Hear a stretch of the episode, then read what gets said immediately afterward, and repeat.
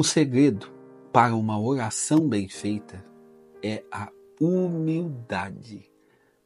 Antes de tudo, para rezar, nós precisamos fazer justamente esse gesto, esse ato de humildade. É o que nós vemos no evangelho de hoje, quando Jesus ele provoca essa mulher e a mulher se coloca ali como um cachorrinho que está à beira da mesa esperando, esperando migalhas cair.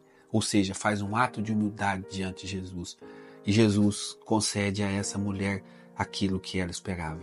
Meus irmãos, Santa Teresa d'Ávila, é, São Francisco de Sales, Santo Afonso Maria de Ligório, todos falam dessa necessidade de colocar, nos colocarmos diante de Jesus com humildade, saber que nós estamos diante daquele que é o tudo. Senhor, nós não somos nada e vós é tudo. Essa é a humildade necessária para que nós possamos rezar.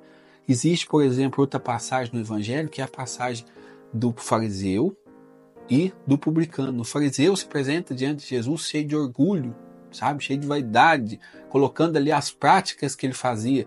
O publicano bate no peito pedindo perdão a Deus. E o publicano é ouvido e o fariseu não.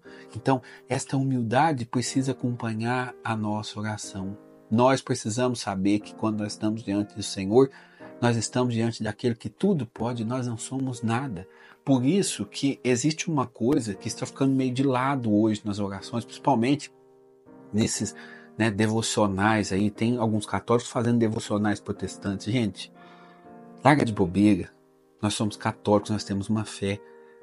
E a nossa fé, os santos, os maiores espiritualistas, os maiores místicos estão aqui na igreja. Para que você vai querer aprender, aprender a rezar fora? Mas nesses devocionais que eu já li, a gente percebe muito esse erro. Ou seja, a pessoa ela se coloca diante de Deus, mas para que Deus cumpra a vontade dela. É sempre ela que dá ordens para Deus. Não se tem uma escuta, não se busca a vontade de Deus. Não, é eu, é Deus que precisa realizar. O que a gente mais vê nesses devocionais é Deus que precisa realizar os meus sonhos, é Deus que vai vir, vai ajudar os meus projetos. É sempre eu, eu, eu. É de uma soberba tão grande que dá a impressão que você fala para Deus assim: Deus, senta e escuta o que eu vou pedir. E por favor, não demora. Isso, gente, é uma inversão total da oração, como o Evangelho nos mostra.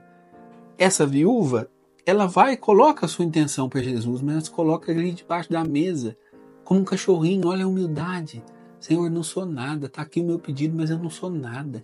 Quem sou eu para como a gente vê certas orações, né? Quem sou eu para determinar que Deus vai fazer alguma coisa?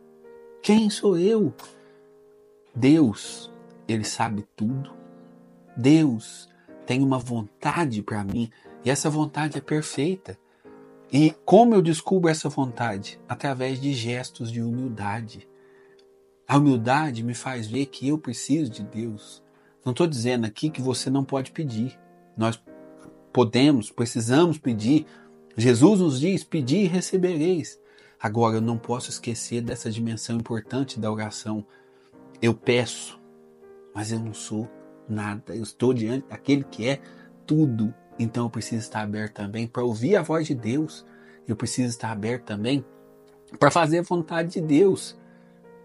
Senão minha oração ela se torna uma oração maluca. Você pensou que você está diante de Deus, aquele que te criou, aquele que te sustenta, mas você vai rezar e só coloca sua vontade, sua vontade, sua vontade, encerra a oração e acabou?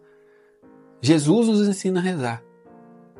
Lá na sua agonia, Jesus pede ao Pai: afasta de mim esse cálice, mas coloca, contudo, que seja feita a sua vontade, e assim deve ser a nossa oração.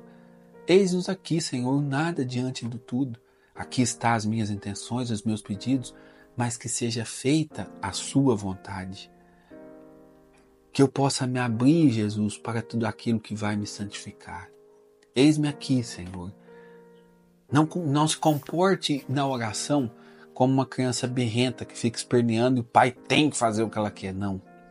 O pai é sábio, ele sabe o que é melhor. Então peça, até peça sem medo, mas abra o seu coração também para a vontade de Deus. Na vontade de Deus está sempre o que é melhor para nós. E isso é oração de verdade, é esse colóquio, essa conversa com Deus. Eu coloco as minhas necessidades, mas eu me abro também para a vontade de Deus. Em nome do Pai, do Filho e do Espírito Santo. Amém.